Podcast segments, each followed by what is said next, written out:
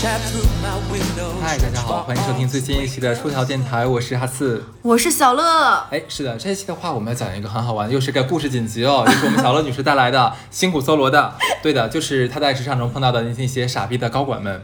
是的，像我们在大都市生活的话，很多公司里面，因为哇，那个高管能多的嘞，是不是？对。然后可是高管里面百分之八十呢，我们都觉得是傻逼，当然他也这么这么看我们的，他们我们互相都觉得对方是傻逼，对对对。然后。小朋友们是不理解什么管理层的，管理层呢是不理解老板们的，然后老板们也会这样的顺序可以可逆的，对，相互卷，相互卷，是的，是的。然后这些的话，我们就把我们在这个。城里面碰到那些傻逼的高管们的 故事分享给大家，就是怎么回事呢？就是讲了这么多期，其实我们讲了很多职场上遇到的这种困境，或者是这种不如意。有一段时间我会陷入到一种自我怀疑，我跟可以和大家分享一下，就会觉得是不是我的问题更多，才会导致怎么怎么样。然后那些人之所以能走到领导岗位上，他们一定会比我优秀，比我怎么怎么样，他们就是。就有点自我 PUA 了，你知道吧？就会觉得他们一定是各方面都比我好，他们才能够这样，他们的话一定有道理。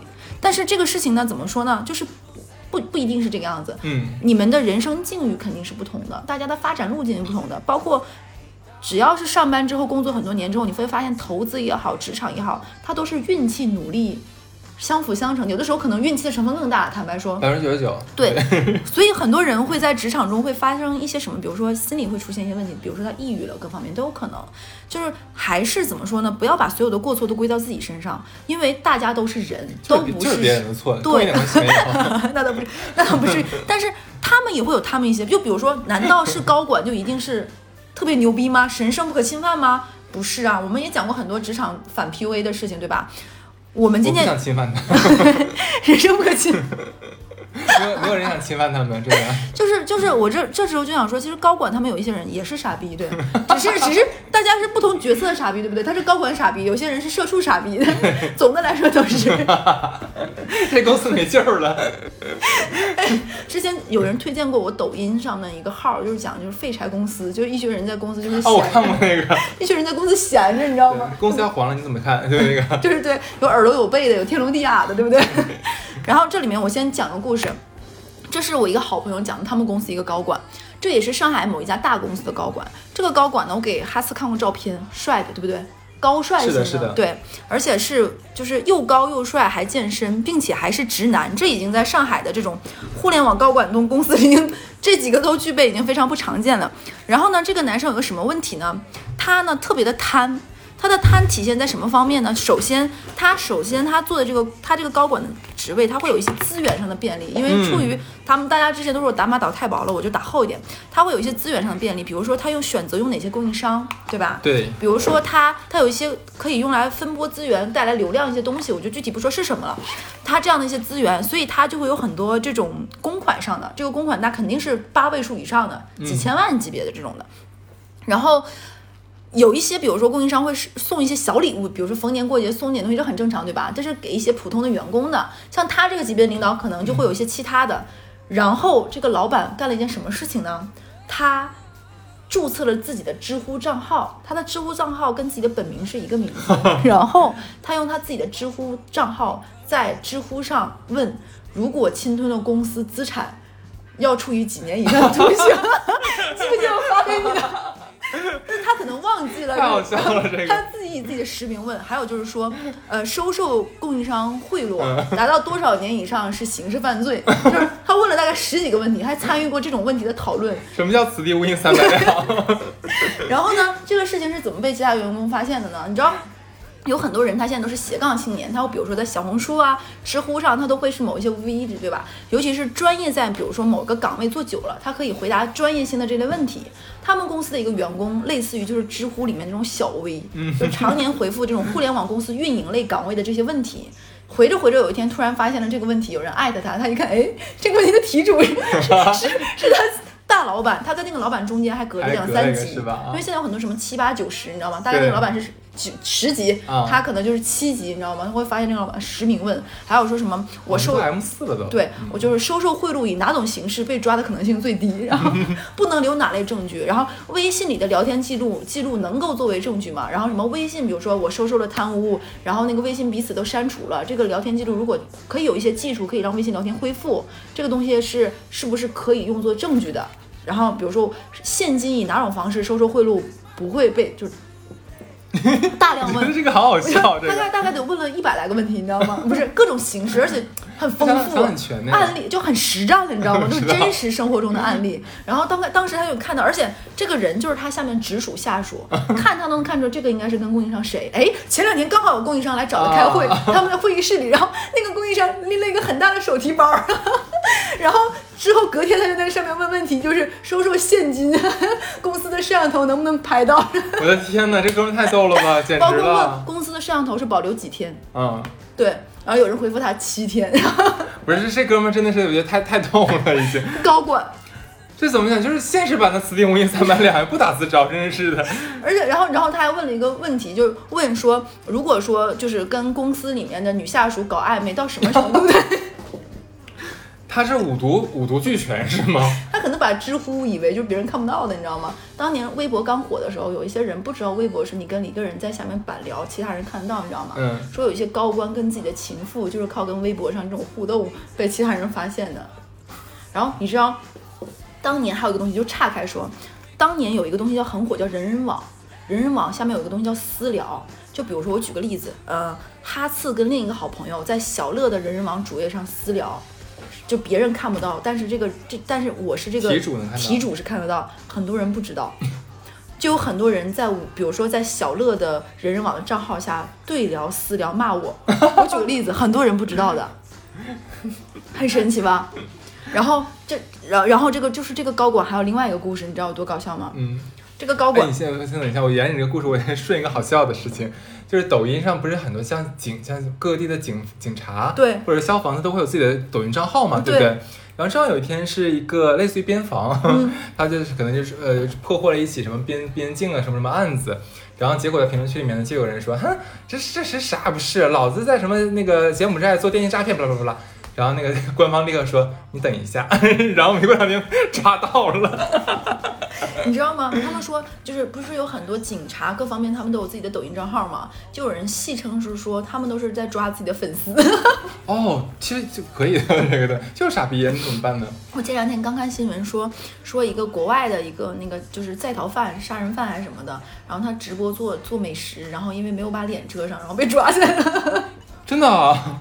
直播做饮食就自己在家做饭，你知道吗？就太想就是，对，啊，这个跟之之前中国那另外一个很像 哎，就是一个女的，好像她是老赖还是什么东西，对，反正那额度很巨大，嗯，然后他又跑到国外去了，警察就可是真的找不到他，结果这姐们儿做直播，然后露脸直播，然后然后就是有热心观众嘛，就是发现他了，然后就通过他背景的 背景上发现说，哎，这好像是老挝还是柬埔寨的某某地，我去过这边，然后警察立刻派过去把他抓到了，哎你觉不觉得就是这些不作死不不会死，是的，你想想这些做老赖什么人，他们其实他们说实话智商上是很过人的，因为骗人的手段和技巧，对不对？是结果这些人是不是也有很傻逼的一面，对不对？就有时候人类的这个行为举止不是迷惑行为，迷惑行为，对，世界好大这。一期简直就是高管们的迷惑行为。嗯然后我再沿着刚才那个高管继续讲，这个高管我们就管他叫管管吧，就就叫高管，就高管。这个高管给我在知乎上回答这些问题，你知道吗？他有一个什么样的爱好呢？就是。因为他成立了非常多的皮包公司，嗯。就其实比如说他想赚这个钱嘛，他不想让任何人赚，他就通过比如说他是甲方，他签的一些乙方其实就是他的一些白手套，然后这样来回倒，然后呢，他让自己手下的员工给自己倒账，就比如说呃别人要打钱给他，不打给他，打给他下面的一个员工，然后比如说以工资或者乱七八糟形式福利补贴什么什么样合作的经费的时候打给他，然后那些那些呃那些就是他下面的员工再把钱转给他，因为是很多转关联账号在转嘛，他下面的三四十号人一年要这么给他每个人每季度转个两三万两三万三四万这么转，光这种钱一年要转个几百万。哇哦，而且我当时我听到这件事情的时候，我非常的困惑，我说，就是怎么可能这个事情不露馅儿呢？对不对？很大的对，很一一方面是很大，二是牵扯的人太多，并且你们彼此私底下都会聊天聊到。然后你知道他给我解讲了一个理由是什么吗？嗯，因为他都是一些关联方打的这种钱。他说他们那边的所有人跳槽都会涨薪，为什么呢？因为拉流水都会很好看。一年额外多了十几万、二十万的收入，你知道吗？这个很神奇。然后我说你们在乎这个？他说在乎。基本上就比如说一年你额外附加值的收入就有十五万到二十万左右，然后就拿这个额外的这部分说这是你的收入对吧？因为你做的很好的奖金，因为也是公对他转账嘛，然后再出去打包谈。所以他说他们这儿的人很多人都是忍一年，然后就立马走，哦，很神奇吧？这个长了个新知识啊，长了个新知识我角度我之前没我想到。很清奇，我当时想说，我说牵扯的这么多人，而且这个人一定是对你们不好，对不对？正常，比如说我举个例子啊，就比如说哈次是高管，你让小乐给你转账，我怎么要给你一些好处，然后我才能愿意帮你办事儿，对不对？对他完全没有。甚至于到什么程度，就是你让我给你转三万块钱，我再转给你。有一些人的卡可能是有一些原因是要扣手续费的，嗯他就这个都不给人家的，就十块五块这种的，就转多了还是有一些嘛不给人家的。甚至于他被他让别人帮他卖一些，就是公司会发一些卡券，你知道吧？这个卡券它会有一些的现金价值，比如说盒马券，它可能现金它面值是一千块钱，那你转卖可能以九八折、九五折、九八五折卖出去，对吧？哦有幺幺折吗？然后他每次都是，比如说他他认为卖出去是九八折，可能我卖达不到九八折，我也要九八折给你，现金给你，对，他就是这样的一个高管。天哪！然后他唯一为比较自诩的是，他搞不搞自己的女下属，他搞别人家女下属，那我还夸他们还是咋的对，很神奇吧？这是这是一个奇葩高管，然后他下面的人都这么给他转过账，对吧？而且他还能干出一件什么事情呢？他有另外一个兄弟朋友，他跟另外一个兄弟朋友之间传授招数，你知道另外一个高管能干出一个什么事情有多奇葩呢？就比如说，呃，我是高高管，我高管高管高管 高，管你是你是哈四是下属对吧？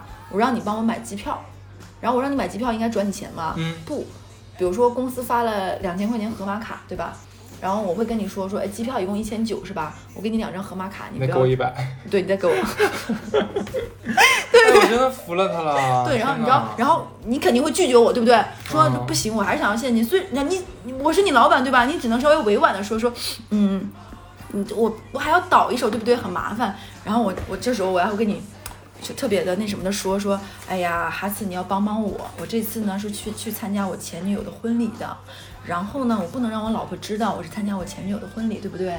那我怎么办呢？我就然后我是以这样一个好男人，我的各种卡呀账号我老婆都知道，对不对？我要转给你钱，你看你是女下属，我转给你钱，我老婆看到怎么说呢？一定认为我们俩有点什么，我要解释不就要供出来，就是我是参加我前女友婚礼了吗？我也可以接受现金的。对，然后他没现金，他说他是好男人，钱都归他老婆管。然后呢，他说他跟他老婆撒谎，说他去参加他前女友的婚礼，他前女友是包机票包吃住的。啊，然后对，然后他就跟下属这么说，说跟下属说，那你能不能就是就接受我这两千块钱盒马卡，然后就不要让我给你现金。你说你的直属领导跟你说这种王八话能怎么样？你除了忍下当下，就就只能这样，对啊。而且这种事情都是让他们在就是工作以外的时间，你说上班摸鱼时间对不对？就算了，不行，我一定要在是下班之后的时间跟你搞这件事情。上班你，然后你帮他干完这件事情，他翻脸就跟你在聊工作。好吧。能懂吗？就是前一秒你在帮他买机票，跟他说好，机票给你，然后下一秒说，哎，那哎，你不得不说不不得不说，这哥们儿真的是当领导的料。就像咱们这种心太软的人，真的不行。就是要脸都不行。对 对，要脸不行，真的。对，他就上一秒跟你说，哎，那你 PPT 写完了吗？你就你你就血已经淤在脸嘴里了，你知道吗？就咽都咽不下去。我要是说，我要是我的话就说，我 PPT 写完写完，看你怎么做了。就是有的女生，尤其是刚毕业前几年，人不太懂得拒绝，也不太会我开玩笑。呃，对，为啥会有时候很多就是那种社交账号，包括微博上会发一些什么公司新来个九零后怼人多厉害，嗯，就是因为像那种老社畜看起来就会很爽，你知道吧？对因为因为你在那个公司待久，你会觉得好像大家都这么被虐，就是你已经习惯了，是不是？然后而且是因为这种氛围养成之下，就是会有一种什么情况？就比如说整个大的 team，我举个例子，老板特别不喜欢一个人，对那个人不好。你会发现，时间久，这个 team 里的所有人都会离那个女生敬而远之，甚至于变相都会施压欺负这个人。对对对对，是的，是的。对都会有这种情况，而且身在其中的人，你会自己都感觉不知道，这是一个很无形的一件事情。只有当你从那个里面跳出来之后，才发现其实自己当时做的不对的。然后有一些人会会有一些什么样的，他会觉得那大家都这样对吧？我如果不这样，是不是也会被欺负？其实有的时候你会觉得整个企业就跟当时我们上学是一样一样的。你别关电脑。我觉得你说的很有道理。但还有一个特别奇葩的故事，就是他曾经大概就是去哪个那种猫咖、狗咖，就上海有什么柴犬这种，你知道吧？是是，他可能去摸了一个狗，然后就发了个朋友圈，大概说，哎，太可爱了，就是这种喜欢这种小生命。其实很多高管的朋友圈不外乎几种，要么就是秀自己工作上的加班，你知道吗？给他的更大老板看；还有就是秀自己的团队文化，显自己的领导力；还有就是体现自己高尚的生活品品质和情操，知道吧？对对对朋友圈是个大型秀场嘛，对吧？是，然后还要看自己的哪个下属没给自己点赞，对，真的 真的会查很介意的。对，他会说说为什么，而且比如说大家都在发一个公司的那种，现在不有视频号吗？那你为什么大家有 A B C D 几个高管，为什么你给这个高管点了，没给那个高管点？大家还会那个什么？就是有的时候朋友圈点赞就是一种流水席式的操作，有的时候我点完之后我发现，哎，这个不对，这个不是点，这个是哎呀，保佑保佑，就是就我经常会他妈死了，你点点赞。然后我还我还赶紧把赞取消，然后说保佑保佑，一切都好，就是看不过来，你知道吧？就我也很无奈，然后好好可怜。不是你们你们看那个吗？有个傻逼，他他他那个拍张照那个照片发到群里面嘛，不是发到那个朋友圈上嘛。嗯然后有人说，哎，这是烤烤烤烤烤烤乳猪吗？然后说不是，我舅。他说对不起，我不知道，保佑保佑。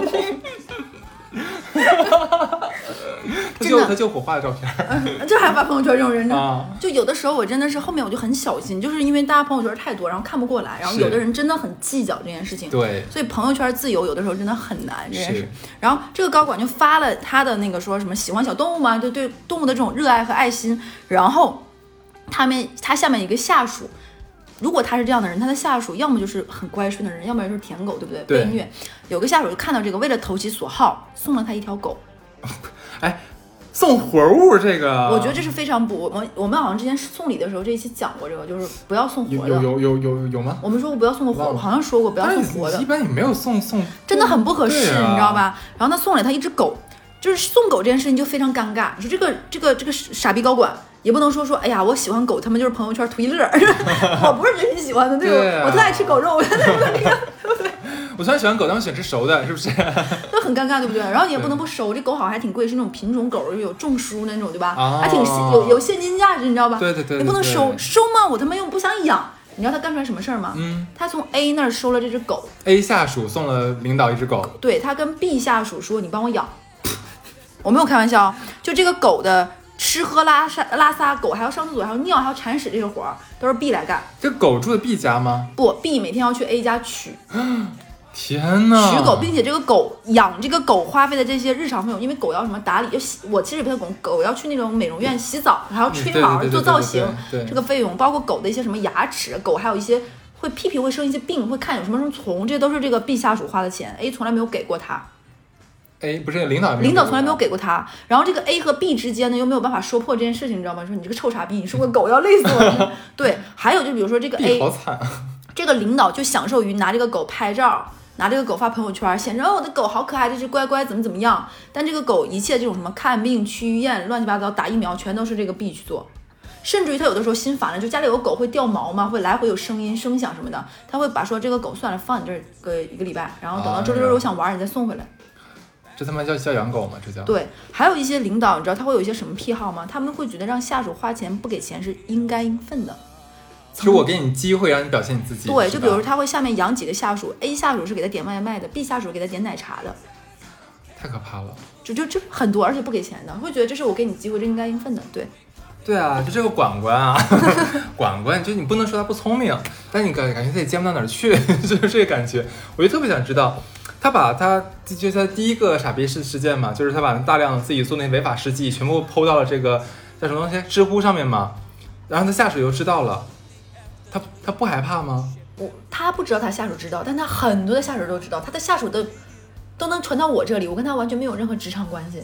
这件事情已经是公认，但是但是就没有影响他，并且这个人还在去年前年一九年的时候跳槽到了一个更大的公司去，而且那个公司去了之后，他去了大概两三年之后上市了，哇塞那，肯定有股哎，票啊他命。真好。对，很神奇，没有任何人，我都很震惊，我就去问告诉我这个故事的人，我说他他就嗯这么顺利，就没有一步就是那个人他说嗯没有，对，而且这个人到现在还是你说你之前那个朋友，就是有，你记得有一个朋友说什么？呃，就是呃，他觉得他命中遇到的坏人的话，以后都会受报应的，怎么样的？嗯，但是他听到这个故事，他会不会哭出来？就是原来不是所有人都会受报应的。我是觉得人生的路还很长，他现在过得舒服不代表以后，但是 结果他舒服到最后怎么办？哎，这个时候我要推荐大家看一个电影，你知道吧？就我当时也考虑过，也也也也想过这个问题。那个时候我看过一个韩国电影，在我很多年前之后，他有他有给我解决过这个问题，两个点，一个是大大智老有大智慧，但是你慢点说，就是大智老。大智老哦，大块头有大智慧，是刘德华跟张柏芝的一个电影。他说的方法就是说，世间是有因果的，但种因的那个人未必是得果那个人。但是整就比如说你把它当成整个世界上都有这么多因，但这些果会果可能会 A 的因报到 B 的果上，B 的因报到 C 的果上，它是非对等的一个关系。但只有当种因的人越来越少，得到果的人就越来越少。嗯，就比如说一个人做了坏事。会有一个报应，但这个报应可能未必会落在他身上，是这个样子的。这不是满满负能量吗？这个 但是只有当做坏事的人越来越少，结果的人就特别少，这是一个非常很奇妙的一个事情，对吧不？会少，关键是 然后这个这个这个电影推荐大家看看，还有一个就是电影，就是韩国有个电影叫《观相不知道他是说，呃，一个哎是古装吗？是古装的，他就是说，他说一个人很会看面相，我不讲。最后是那个看面相的人很厉害，但是他没有得一个好结果。然后那个大坏人就说：“那你来帮我看看面相。”然后那个给给他看面相的人，看面相的人，那个男演员就是演《杀人回忆》的那个警察，就是韩国一个很厉害的一个男 top 演员。他看了那个人就说：“说你将来会被人把头割掉的。”就是，然后那个大伙大奸大恶之人看着他冷笑说：“怎么可能？我现在就是正得到辅佐新王，过得很好。但是那个看面相的人看的因为很准，他后面的人生都会过得非常小心，你知道吗？等到他寿终正寝那天，他嘿嘿冷笑，就是说说你看我这辈很好，我马上就要死了，我这辈子都没有人把头割下去，他就死了。然后在他死后的很多年之后，新王再上位的时候，第一件事情就是把他从坟里挖出来，把头割掉了。但是这都死了呀，对他没有任何报应啊。就是说，我的意思就是说，这是一个非常玄妙的事，你不能指望说这个人他对你坏过、伤害过你，他这辈子就一定会过得很惨。你那朋友，是这个你那个朋友听到这段话应该哭死了。是这个样子，就是如果你 怀如果你怀出来的是这样一个想法的话，你很可能后面会发现，我操，他怎么还没惨惨？他就怎么过得还是比我好？但是确实会有人生就是这样的无奈。你这样吧，让我来讲个故事，让让你的朋友高兴一下下吧，好吧？好的好的。只只能讲这个东西来安慰他的就是受伤的心灵了。这么多年的价值观破碎了呀。对，就是我之前有个女同事嘛，对啊，然后她就是那种作奸犯科集大成者，就我啊，跟你给我。讲过，是的，是的对，是我这辈子碰过，目前在职场里面碰过就段位最高的一个一个女的了。然后她曾经跟我们讲过，那她比我们大两三岁，还在我二十多岁的时候，她跟我说，一个男生，如呃不，应该说是一个人，一个人如果到了三十岁，你的卡里连一百万现金都没有的话，那你简直就是个垃圾，是个就是一坨屎。我心说，就是其实二十多岁我们公司没有那么高对你让我攒到一百万，其实很难的。实际即使在上海，其实也不是所有人都可以做到的，的很少的一部分人能能做到。然后他说他三十岁的时候卡里就就一一百多还两百多万，我们说啊，但那个钱呢都是他各种使阴招啊什么的勒索啊是一个垃圾高呀、管，对，对对对对搞来的。然后呢，正当他如日中天的时候，他杀到监狱里去了，被判诈骗罪。对这个故事，不知道有没有安慰到你这个朋友？就是我是觉得人的一个人的人生人生价值理念和座右铭和人生信条，你不能以建立在坏人有恶报这件事情上，对因为这件事情它不是一个能坚定住你的，对你应该不为他人所左右。比如说你要坚持做什么事情，那是你的路，是的，别人可能会有恶果，那其实大家都是报应不爽嘛，看着很开心。但如果你指着他，就是等着他，那不会的，不会的。对我是觉得是这个样子。我从来不相信恶人有恶报，好善人善人有善报，我从来不相信。我觉得就坚持自己，就是你坚持做一个做对的事情。做对的事情，你是对的人，这个是哦，好好正能量哦天哪，我们这个是七月的节目哎呀我真的是们写书。对，哎，那我现在想知道那个管管，管管他到现在就是，贼舒服，而且他又离婚再结婚，说新老婆贼漂亮，天哪，真是，就是就是一个傻逼走上人生巅峰。然后你觉得傻逼吗？他是傻逼了，这件他工作上可能很厉害，但是这件事情是不对对对是很傻逼？咋想的呢？这这他到现在不知道自己是实名制吗？就他特别像玩斗地主说名牌，你有没有这种感觉？可是他人名牌之后春天了，是的呀就大梭哈，对不对？对啊，太牛逼了。我我这件事情，你知道这个事情，就是我的闺蜜给我讲的时候，我都震惊了。然后我闺蜜说，我闺蜜，然后后面换工作，就是涨薪也涨了很多，也是因为拜她所赐，就是给他也转过很多黑账。啊，然后对啊，对啊，就是因为都是公对私的转账，他可以说这是公司的一些什么，对吧？但这我跟你讲，就后面那个例子还好了，但是我觉得第一个就是在知乎上写写写写自己的写小书罪状那个，不是发给那个太？好笑了，写很长，你知道吧？好笑了，这很具体。很具象，然后案例，然后就是他下面的下属真的能对到每一个看到看出来这是谁。你说以后这个大公司，他那个什么像稽查部或者未来几经经侦介入的时候，一查直接拿着他的知乎挨个问，还有你这个字我都不用写了，直接把这当上就可以了，名字改一下好了。直接把他的知乎变成呃知乎两个字改成卷宗，对，而且你这个专业专业能力非常强，你给写的这个文本这个格式啊，班长说非常符合我们要求。对，哎，你刚才讲的那个例子，我在想说，有一些高管特他们特别让人不舒服的一点是什么呢？因为他们走上了成功，他们可能是因为捷径，因为当年的努力就算了，他们会拿这件事情去跟他们的下一辈去炫耀。嗯，这会分为两类，第一类就是女性，她会有一种什么感觉，就是我能吃这个苦，为啥你不能吃？我怀孕八九个月还大着肚子在公司跑来跑去，你为啥你不行？你知道吗？这会有种怨女式的这种状态，就是媳妇熬成婆这类高管，你知道是很可怕的。我遇到过的。嗯，这这可能也不是一种性别歧视，但是很多女性这个尤为夸张。不知道为什么，就是我跟你讲，在某互联网大厂啊，嗯就是这个公司你也知道四个字，然后那个嗯 对，然后他们公司的品牌还市场部，嗯有几个类似于像 M M 二 M 三这样的职位吧，正好他们整个大叉叉中心里面有三个女的这个 M 三、嗯同时怀孕了，然后几个人就是为了怕自己的手里的资源在自己休产假的时候被人抢走，嗯，所以互相吊着劲儿，看我看我能挺到哪个月份，我看你能挺到哪个月份。然后基本上都已经快到到可能九月份，其实已已经应该住院了。那个时候，不还要再工作，真的很。然后我要讲一个事情，就刚才另外一个大厂，她就是这个样子，因为她觉得自己怀孕。我这时候要说，每个人怀孕的反应是不同的，人家可以不代表你可以，对不对？人家不可以不代表你不可以，是这个样子的。然后因为这个女高管当年自己怀孕八九个月的时候带球满场飞，你知道吗？小步轻快，她会觉得，哎，我反应没有那么大，没有大家说什么孕吐什么，而且再加上高管的各方面经济水平，她其实立马可以做月子会所，对吧？有两个月嫂可以，两个月嫂一直一一般月嫂是二十八天，她月嫂待了二十八乘以三，哦，就是嗯这么周全，对不对？就是这些经济条件带来的你后面的一些舒适度，包括你回家很多事情不用操心，是别人不具备的。对，但他没有这个同理心，他会觉得他下面的女员工为啥都这么矫情？为啥说难受到不能上班儿？为什么反应这么大？他不能接受。他下面接连流产了三四个，真的假的？是的，他不能接受为什么你九点钟就不回我微信了？我上班，他他他就会觉得当年他很委屈的一点就是我能做到，为啥你做不到？嗯，你你们为什么就这么矫情？他的他就没有想过，他回家之后他只用工作，别人不行，别人还得回家，比如说做做饭、收拾收拾屋子，可能可能房子可能比较小，各方面没有他，没有保姆给他做饭。送东西，而且人家是坐地铁的，嗯他是开车，对不对？啊他没有想到，他只是看到结果，就是为啥我能做到你不做到？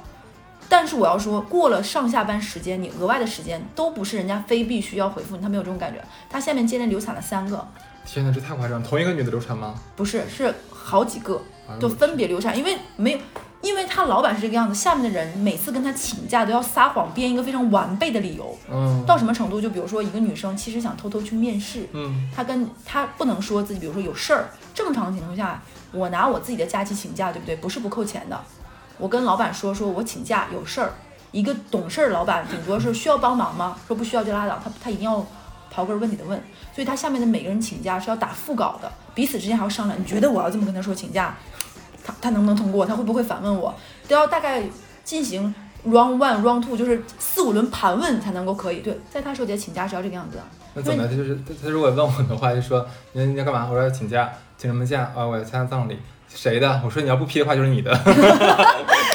哎，有道理。他有一次有个女生跟他下面请假说，就就是说说想那个呃，其实他是去面试，他不敢说自己面试，他说他去他有个亲戚是表弟或者刚来上海，他要去接个机，你知道吗？他老板能问出但，这个理由不行，我觉得然后他老板能问出来航班号是哪个，不是这个理由不行。你是接什么亲？你自己打车不能不能走吗？就说孩子很小，对不对？然后不放心去接一下，对不对？外地刚第一次来上海，到这个程度，然后呢，这个高管还还能干出来什么事情？就是就是人有的时候讨厌，他是真是全方位的，然后他会能说出什么话来？就是。嗯，举个例子，就呃刚毕业的学生，大家都是在租房子，各方面是吧？有一些可能刚买房子，大家的经济条件不一样，房子没有那么好，他的额额外话题就只聊房子，他能说出什么话子？这种地方不是上海，就因为有一些人刚毕业买的房子可能很偏，其实嗯但是那个时候能买房子就是一件让人很开心的，对不对？你为什么一定要让在别人在人家开心的时候给人家泼口冷水呢？他就是没有同理心嘛。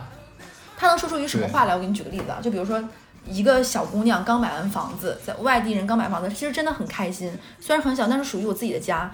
你知道他能说句什么话吗？哇塞，你家比动物园儿都远。你说这是人话？动物住的比你近哦，对，就是这意思，对不对？你说这是人话？长颈鹿还比你少坐两站。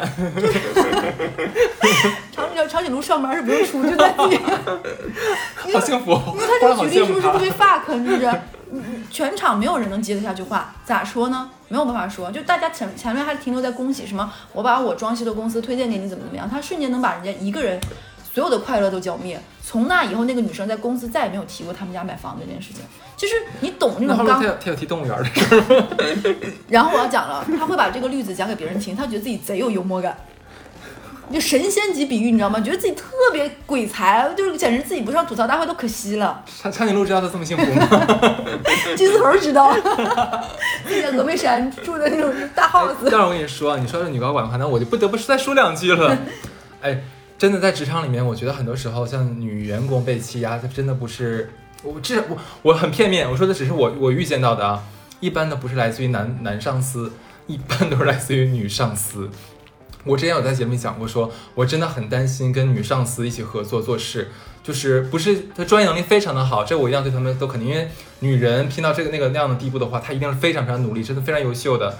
只是说同理心，同理心的问题，就像你刚才讲的时候，我也碰到过那种就是极，他不仅是对女性那样子，他对男性也是同样觉得说我都能吃了这个苦，我都能熬到什么什么样子，你一个男人为什么不行？你要比我更努力，更能怎么样行？你为什么要 睡觉呢？就很夸，真的很夸张。然后包括说对女性的打压的话，我不知道，这我真的是，我这只是我的揣测，我不清楚啊，这跟你嗯交流一下子。很多女领导对年轻的女员工，我不知道为什么，就是我可能是我敏感了，我甚至觉得就是有的时候会带那么一丝丝的敌意。我并不觉得那个年轻的女孩有不对她不尊重，或者说怎么样，我觉得她没有做错什么事情。但是能看到很多只言片语里面的话，那个女高管会有很多不不不不雅的词语和不很难听的，对。特别有点像上学的时候一些你，因为你之前讲过一期，就是你之前的那个女老师会说女学生一些很难听的话，对不对？妓女。对，有一些也会这个样子。我这个时候不得不说，之前我有一些女生朋友，她们是一步一步被这种霸凌和被高管这种傻叉高管这种奇葩搞完之后，他们会，他们他们会有一些人会说，我时刻告诉自己，慢自己努力之后一步步成功，将来一定不要变成这样的人。不可能呀，到了那步还会变成的。但是就是就是他们就包括像黄晓明，为啥当年是那个样子，现在就是。就是黄晓明，就现在变成了就是嗯这这这种情况，就是是会这个样子。就我这是讲的第一类高管，就是他会有一种我行你凭什么不行？就我行你一定行，而且是全方位的。但是这个话要分情况讨论了，我必须要这个是为我自己发声，嗯，对，你说因为因为以前我也做过 leader 嘛，对吧？然后我也的确是很严格，事儿也很多那种。严格我觉得没有问题。是，但是就是说，如果是下面人碰到什么情况的话，我都是积极帮他解决的。嗯然后钱上面的还有他的他们的利益的话，如果公司给他们少了，我会帮他们当争取的。我觉得我我作为 leader 也也做够了，但是很多像你说的那种的话，他是我不管你死活，你挣多挣少，这个不是我的问题，对不对？然后我只需要你在我下面的话，你就往死里给我干活，你必须要拿到我的标准，这种的话其实很难接受的。其实很多还不是这种。我觉得让你干活，大家都在工作之内还算了，有一些我讲的他是干涉到这个人的私生活，嗯以及这个评论的评判体系是跳出工作以外的。嗯，就比如说我对你人品。穿着、德行，就是非工作，甚至于对你的家境，是的是的说难听点，人家就算住在动物园，跟你有啥关系呢？对不对？我是耽误上班了，还是我身上有动物园马味儿了？就是跟你有屁关系？就是他跟长颈鹿住的近吗？而且很多，你真的很喜欢长颈鹿啊，对不对？就是他们有一些话，就是有一些人，他真的可能一两句话摧毁掉一个人，嗯，真的可以这个样子。什么样的话呀？就比如哎、我让我真的觉得你像尤其咱们咱们外外地人来到北上广嗯深这样打拼的话，一般心理素质都非常的强。真的，一般来说我们心理素质非常强，抗压能力如果抗压能力不行的话，一般也不会在这边生存下去。就是相当于他这句话，那个女生再也没有在公司讲过她装修乱七八糟。其实很多人会在吃午饭的时候会分享这件事情嘛，啊，装修可能被工头气到啦，材料什么买贵，她再从来没有讲过，在公司没有说过一句这样的话。就这种话，其实真的有点蛮伤人的。你说这，而且并且我说了，那个高管后面会在别的吃饭的时候还聊说谁谁谁买的动物园附近。是他说他的他哦对，他有一句经典名言，就是他的上海起步就是在世世纪公园。嗯，我我给你讲一个啊，就是说一个很也是个很严格的女女上司的事情。当时呢，她她她以前是我的朋友，然后我跟她跟她交流一件事情，就是说，呃，像年轻的人，年轻的朋友可能觉得说，啊，我们发团队奖了，结果说我的领导拿走了大部分，然后我们拿的比较少。虽然每个假如四个人都拿是一样的，但是我觉得，我觉得领导做的都没有我多，我觉得他应该把那个钱吐出来给我们分。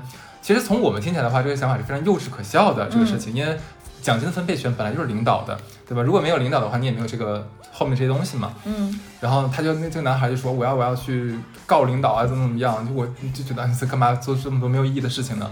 我就把这个事情给我的另外一个女性的领导聊了一下，我那我那个女生领导真的是比我狠太多了。她说我如果是她的领导的话，她不是觉得不公平吗？她不是觉得说应该均分吗？好呀，我会再吐出来一点点，然后分给其他几个人，她我一分钱都不给。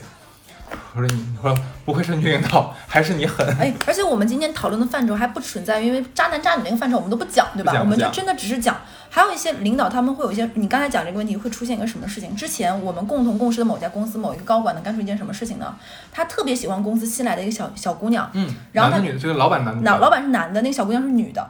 然后他给大家分完年终奖之后，他会额外跟比如说跟哈次说，哈次啊，你觉不觉得年终奖很多？哈次肯定诚惶诚恐说，对，今年比去年多很多。他说，然后他会跟你说说，你这个年终奖有一部分是那个女生你自己转给她，这个钱里面有多少就是我给她的，他都没有说税这件事情哦。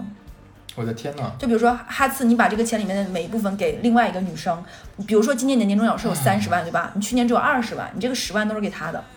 我操！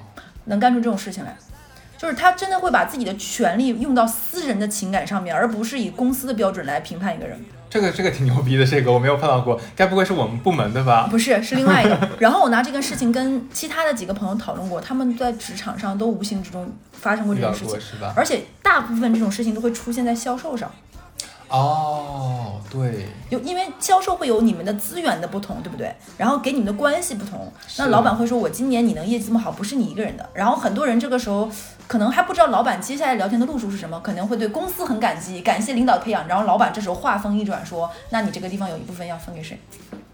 这个题有有点嗯，有点恶心了哈。是的，还有一些人会说，比如说有一些销售团队是老板赚的没有下属多，正常情况下都是这样样子的。他会要求销售把你的钱一部分返给我，嗯，说是我是把这个很好的机会出风头的机会给你了，帮你填了很多事情和坑，你要把这个钱吐出来一部分给我。我就分情况讨论，有一种，假如说这个客户是通过这个领导介绍给你嗯来做跟跟踪的话，哎这是的你的确应该是返领导一部分钱。但如果说这客户也你找的，然后这个维护也是你维护的，那其实我真的觉得没有意义的。还有一些就是很多老板他们会觉得自己当上老板之后，我是你领导了，他们会有一种全方位的领导你，这什么叫全方位？就我会让很多私事儿也让你做，哦，就比如说帮我去接个小孩儿，帮我去开个家长会，帮我孩子写个作业。上海其实报过很多这种事情，就这种都是这种傻逼高管很多，他会觉得他对你的这种领导比一个恶婆婆还夸张。对吧？这种事情男领导、女领导都有哦。是，这个是的。曾经出现过那种什么事情，我听过一个奇葩的说法，一个男领导他们家孩子学习就不好，他每次家长会儿，有的家长会是要求，比如说这个亲子活动是由爸爸参加什么，他每次都是让他们下面一个男员工去，他觉得丢脸，他觉得像我这么优秀的人，他心里无法平衡自己的儿子是一个平庸到在学校会被霸凌的男生，他自己都知道，嗯，自己儿子在学校会被欺负，天哪，他不无法接受，就我这么优秀，我足球也踢得好，对不对？成绩也好，那叱咤风云，在公司这么牛掰，怎么能生出这么个废物堆堆的儿子？我觉得他想的没有错，那根本就不是他儿子呀。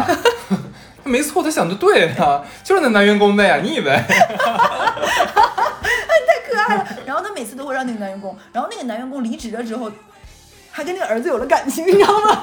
还继续参加他的家。父子连心，能没有感情吗？真的是，你这样，我这个我这赶紧相认啊，他们。我感觉我我当时听完这个故事，我说我跟你的感觉这个，我说没多久这个男员工就跟他老婆在一起了，就离职了还要继续帮这个孩子开家长会，快让他一滴血验亲的，苏培盛拿碗水。自卑生。你说这个事情是不是很奇葩？他内心价值观无法平衡于自己孩子是个普通人。我觉得这件事情奇葩到我都觉得这个人脑子有问题，或者是精神状况有问题。然后这个男的后来没多久生了个二胎，优秀吗？还小，能看得出来优秀啥？刚学会说话，怎么的？比别人阿波斯都学得早。就这种这种人，有的时候那种他的，就就是可能我觉得人每年可能要做一些心理素质的综嗯综合测评，就是有一些人的这个脑子就非常的奇怪，你知道吗？奇形怪状。是，然后还有一些领导会有一些什么奇怪的爱好呢？我这里要说，他会把自己觉得他会把自己破烂儿的一些东西给到员工，或者是说有，比如说公司会发个月饼券什么的，他会让员工去取。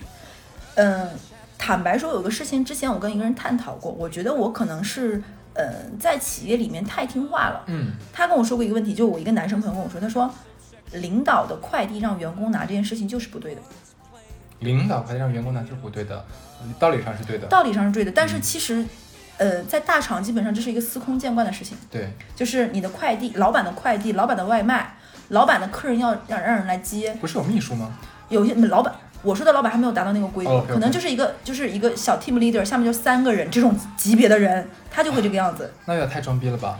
但是因为可能我之前就我刚才我也在反思我自己这个问题，就是在这样的体制里久了，会成为自动一个习惯，甚至于你们的 team 里会自动形成，这个人是帮老板拿快递、拿外卖、拿那个什么，这个人就可以工作少做一点，因为他在帮老板做这些事情，你知道吗？哎呀，嗯，后来我会发现这个东西没有什么东西是一定是应该应分的。然后这个事情我后面跟一个呃走上领导岗位的人探讨过，就他可能是一个大的领导，我们聊过这件事情。他说他当年也会发现，但后来发现自己当了所谓的八九这个级别，他也真的没自己拿过快递了。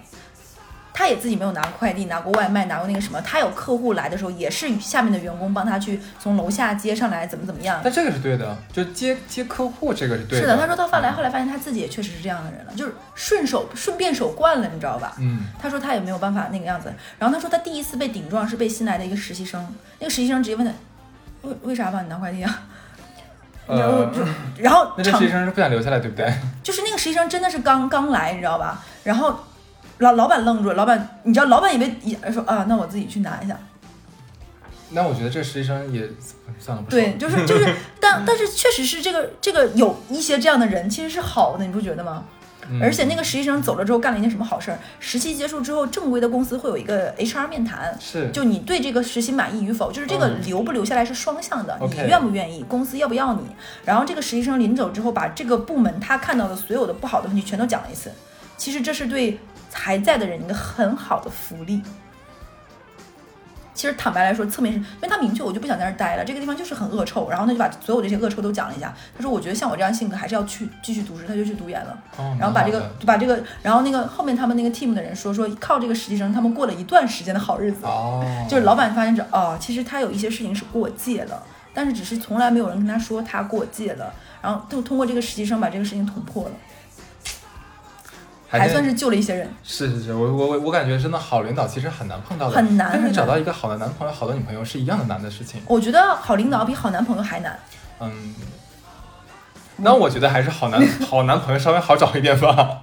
我觉得好不，我说啊，好不是不是，好像还是好领导好找一点吧。很难哎，就客观来说真的是这样，就是因为哎，我还遇到过几个蛮好的。就是就是就是我遇到过很多人，但是这个也有他本人的问题，我承认，就是因为你没有办法挑领导。这个肯定是，就包括很多人都是说什么，你找工作之前要先让别人给你打听一下这个公司到底行不行，嗯，这个这个部门行不行，什么氛围，老板是一个什么样的人。你认识行，你不认识咋问呢？对呀、就而且就是问问到的也是一些只言片语，对不对啊就是你去了那个环境，它就会存在很多很多种可能，你就可能真的遇到顶头上司就是一个霸凌你的这种人，说你住在动物园儿，哦你家比动物园儿还远。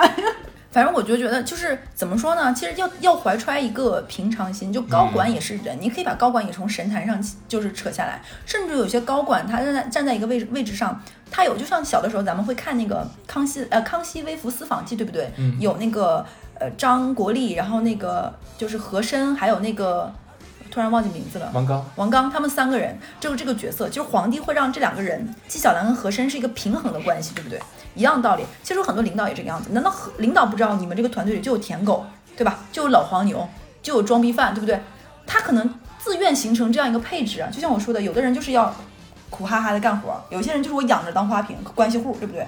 还有一些人就是你就是来垫底的，就是调剂在这个过程中，就你就这种人，就是他可能是你如果觉得你在这个地方有不适了，你可以适当的去努力去改变这个环境，或者是什么样子的，就是不要一定认为什么里面的事情一定是对的，就完全在那个里面机制下，甚至于。呃，这里面我要讲一个之前我还蛮不喜欢的某一家公司，曾经他让我去过，他当时面试的一道题是什么呢？就是嗯，他们公司有他是说，他们公司打算大范围的裁一批员，是考虑到这些女生是刚刚要结婚，可能要生小孩的。哦，对，我觉得这种就是我可能在这个公司里面久了，你会觉得这是对的，无奈，对不对？但是你会觉得这个这个是这些人在这个公司可能很久，考核各方面都不错，但我我觉得这和和我的不太一致，你知道吗？然后他会说这个会影响到很大的公关的负面危机，你怎么看？怎么去解决？对，但是这个是现实问题，这也确实是考量一个公关和市场人应该做的事情。对对对，但是我本身觉得，换句话说，我也是一个女性，可能我进这个公司马上一两年，我会面面临到结婚生子生子这件事情。生子，嗯，我处理他们的时候，其实也在想，也是我被处理的一件事情。对所以我觉得可能我我也会存在这样的风险，是那我就不想去这样一家公司。女性在职场里面其实还是，尤其未婚未育的女性，真的很难受。就当当时我们有讲过一期那个面试嘛，基本上这个问题是必被问的。